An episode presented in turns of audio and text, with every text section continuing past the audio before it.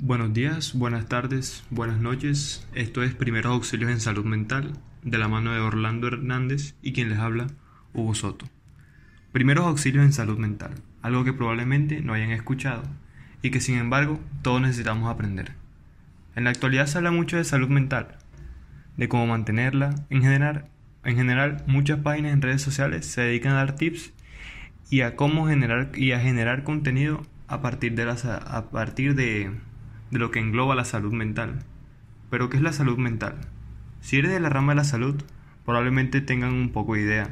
Seguramente estén relacionados con el concepto del estado de bienestar que nos brinda la OMS.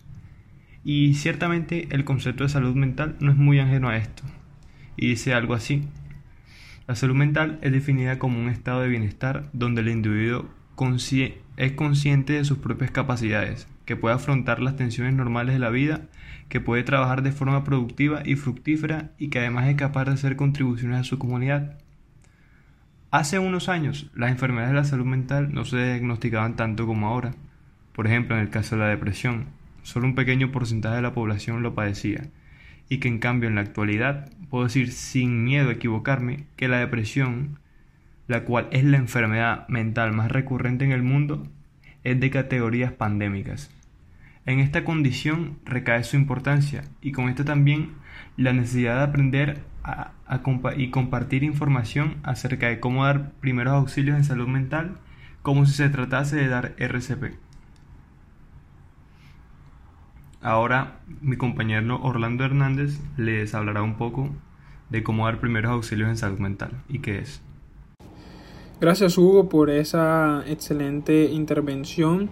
Ahora quisiera mandarles un saludo a todas las personas que nos escuchan y eh, pues seguir con el tema que es primera ayuda de salud mental. Como ya Hugo nos venía comentando, los eventos de crisis que involucran exposición a traumas y pérdidas repentinas ocurren en todas las comunidades del mundo.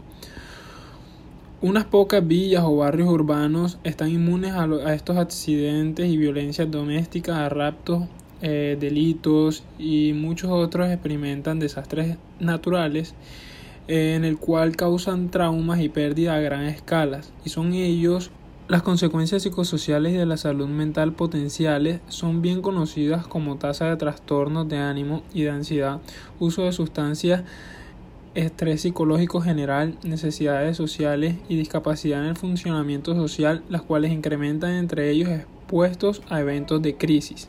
Entonces, la primera ayuda de salud mental llega como una ayuda para esa crisis que se está viviendo en la sociedad por parte de personas externas a profesionales de la salud para poder brindar y apaciguar estos problemas que se están viviendo cotidianamente hasta que eh, se pueda resolver estos problemas profesionalmente, valga la redundancia, como un profesional de la salud.